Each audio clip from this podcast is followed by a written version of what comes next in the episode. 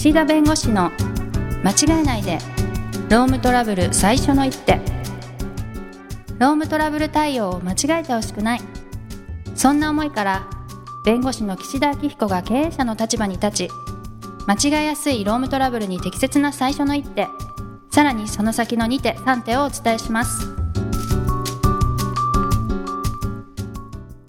皆さん、こんにちは。弁護士の岸田明彦です。こんにちは。ナビゲーターのとちおえみです。よろしくお願いします。よろしくお願いします。なんかね、都庁さん、はい。僕、顔が疲れたってよく最近言われるんですけど、なんでですかね？うん、なんかえ疲れてそう、痩せたから？痩せたから？関係ない？私は顔というよりなんかちょっとテンション低いな、みたいなのありますけど。やっぱりあれかな？この、ズームでやってると、うん。周りに人がいないからっていう、うん。あの、ね何回か前に言いましたけど、言ったか忘れたけど、人に左右されちゃう。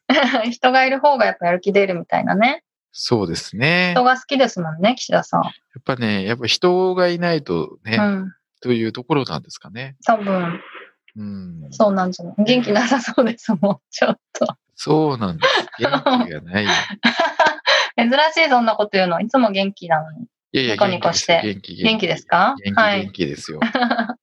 で、あの、はい前回かな？この、うんまあ、解雇するときの、まあ、心構えというか、まあ、準備を、まず、そう、どうするかというよりも、まず考えなきゃいけないことみたいな話をしたと思うんですけど、はい。えーその、やっぱり人を減らす、まあ、解雇をする、まあ、必要性がどれほどあるのか、それをちゃんと数字で説明できるのか、うん。それから解雇を回避するためにはいろんなことをしたかと。はい。なので、あの、例えばですけど、えー全国に支店があってね、はいじゃあ、都庁さんがじゃあ、広島支店にいるとします。はい。で、あの、各、地区にこう支店があってね、うんじゃあ広島支店を、まあちょっと不採算だし、まあ今回コロナの影響をすごく受けて、ちょっと閉鎖すると。はい。うん。なので、広島支店の人全員解雇ねって、もし言われたら、都庁さん食い下がります？ええあんまりしないんじゃないかな。それはなんで？まあ、それは、あの、生き方みたいなとこじゃない。私の生き方。いや、うん、そこで仕事がないのに、うんまあ、まあ仕事が例えば、その広島にいながらあるって分かってたらまあ別ですけれど、あの、全国にあるわけよ、支店は。ああまあ、じゃあ例えば引っ越せばあるよみたいなそうそうそう。こと？うん、まあそれだったら多少は言うのかな。でも、そうですね、その求められてないところにいて、本当に幸せかっていうのを考えたときに、え、ちょっと深い話になってきた。そんなのはいいか。でもあんまり私は食い下がらない気はします。でもうん、例えばね、例えば同じその仕事を全国でやっててね、はい。たまたま広島が今回閉鎖になりますと。うん。で、その同じ業種だから、この全国会議とかで、まあ、みんなで一堂に会するときに、あの、札幌の A さんはもうむちゃくちゃ仕事もできないと。ああ。でもルーズだと。うん。だから私が札幌に行って、うん。その札幌の A さんを辞めさせればいいじゃないですかとかは思わない。えー？でなんで私なの？な、広島支店にいたからうんなのって、まあその人選の合理性というか、はい。人選の妥当性の問題もあるし、う。ん、そもそも回避努力っていう時に、はい。例えば、じゃあ札幌の方が人が足りないから札幌に行ってもらう、配置転換ですね。うんうん。まあ、こういうものを検討したんですかと聞かれるんです。うん、なるほど、なるほど。はい、これ解雇回避の努力なんだけど、うん。じゃあ結局最終的には皆さん、その地域ですね、そのご自身がお勤めされている地域にまあ根付いている方が多いので、はい。そのいきなり単身で札幌とか言われても、もうだったらやめますっていう人も多いかもしれない。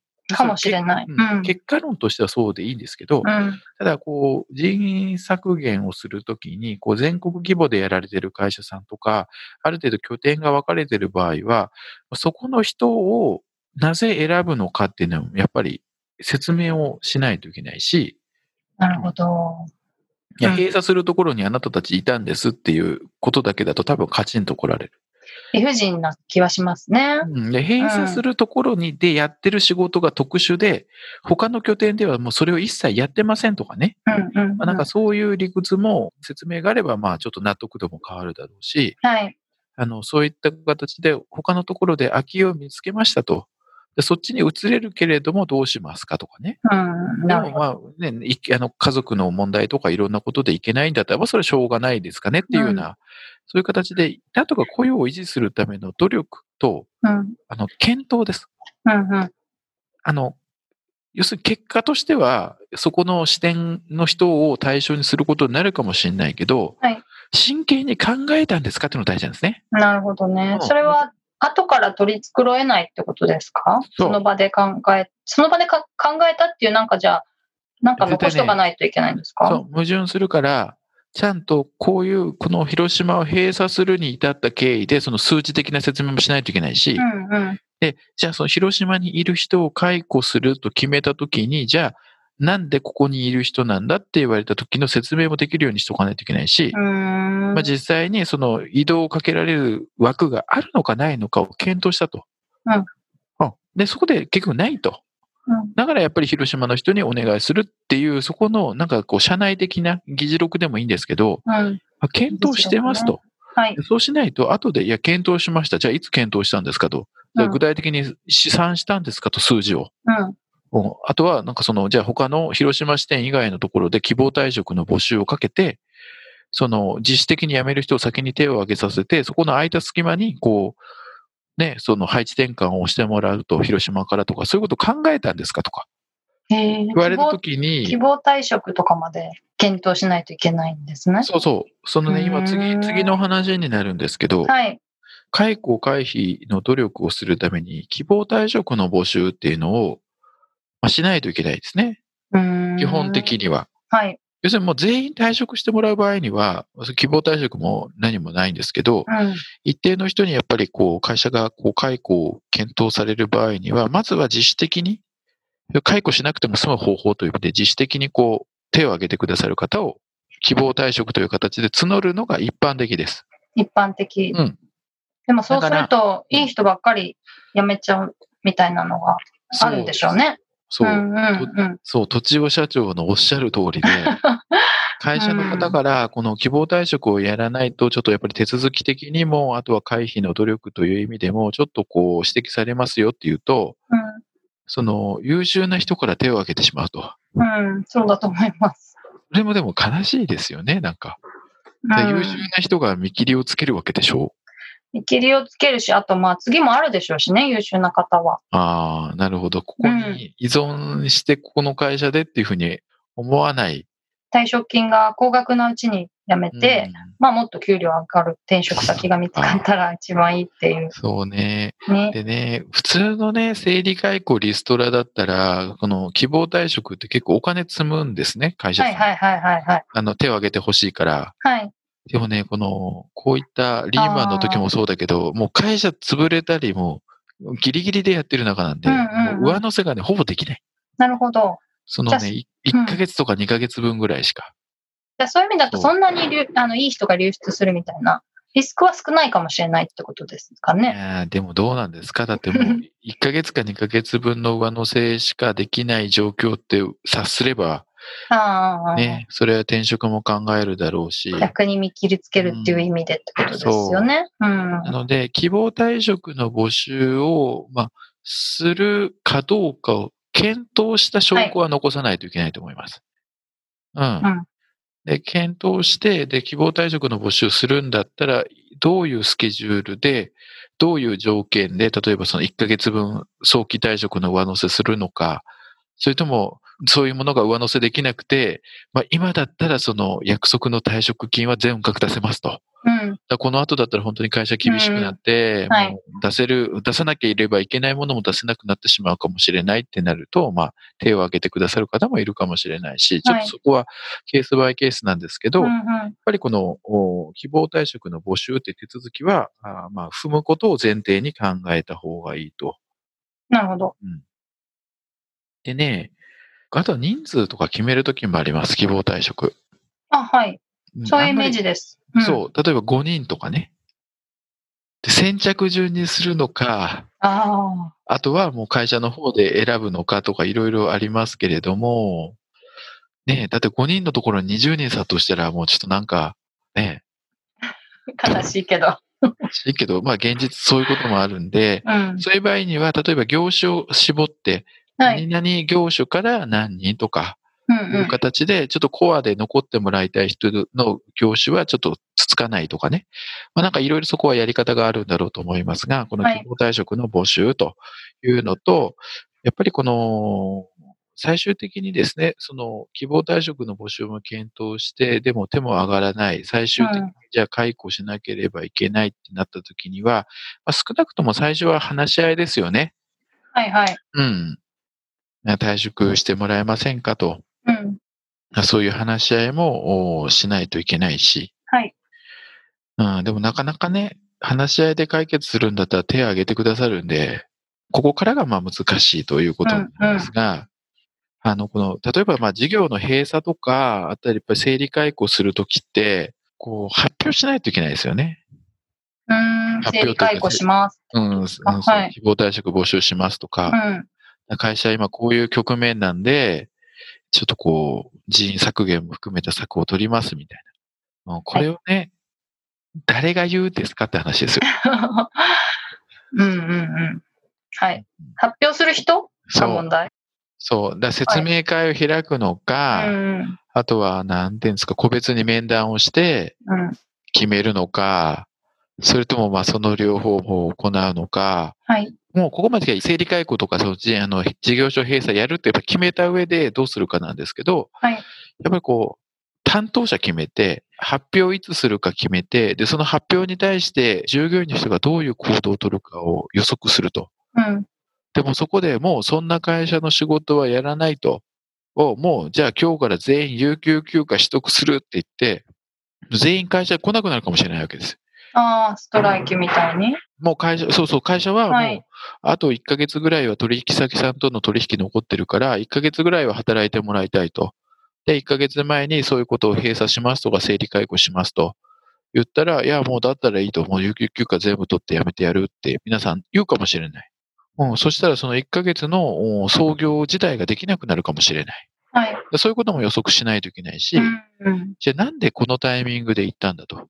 もっと早く言えただろうって、まあ、いうようなあ指摘を受けることもあるんで、なんでこのタイミングでそういうことを、おまあ、説明するに至ったのかとか、なんでこのタイミングで解雇なんだと聞かれたときに、やっぱり答えられるように、まあ、しとくと。はい。で、あとは、はそういった整理解雇とかあー発表した後に、人員削減とか発表した後に、えー団体交渉といって、労働組合さんから団体交渉を求められることがありますんで、ぱりそういうのも見越して日程を組んどく。うん。要するに、そう発表した後に従業員の方が分かりましたって言ってくださるパターンは、それはそれでいいんですけど、そうじゃない場合には、個別に説明を尽くしたり、あとは団体交渉で組合さんに説明をしないといけないと。こういったきちんと説明の手続きを尽くしたかどうかというその手続きも見られています。うんうん。なので、どういう説明をいつして、で、その疑問にちゃんと答えてとか、そういうところも見られてるんで、なんかもうスケジュール、その、おその後のスケジュール考えてなくて、いや、ちょっと団体交渉やってる時間がありませんとかってなっちゃうと、それは手続きをちゃんと尽くしたと言えるのかっていうところになってくるんで、はい。こう結局まとめるとスケジュール感ですね。うんまず、整理解雇するかどうか、整理解雇するまでに考えておかなければいけない、そのいろんなハードルをクリアした上で、で、その上で、えー整理解雇以外の方法を試してみる。で、それでも、やっぱり整理解雇せざるを得ないということになれば、まあ、一定程度の発表だったり説明だったりをしないといけない。うんでそこで、まあ、いろんなあー混乱だったり、い説明を求められる機会があるので、その時間もきちんとお取っておくと。うん。で、あとは経営者のメッセージですね。うん。良くも悪くも。はい。社長ってことですか？そうん。う。やっぱり、今まで働いてきてもらってるわけですから、はい。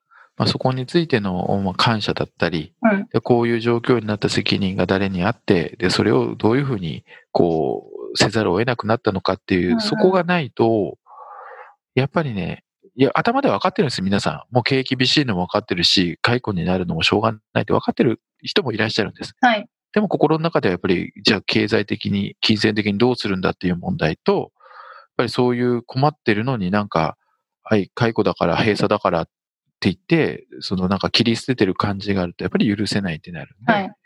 まあ、そこのね、許せないで、じゃあ解雇が有効か無効かって、そこは法律の争いになりますけど、まあでもそういう気持ちにならないように、そういう気持ちに誤解、こちらの気持ちが受け取っていただけないような、誤解で伝わるようなことがないように、やっぱりどういうことを伝えるか。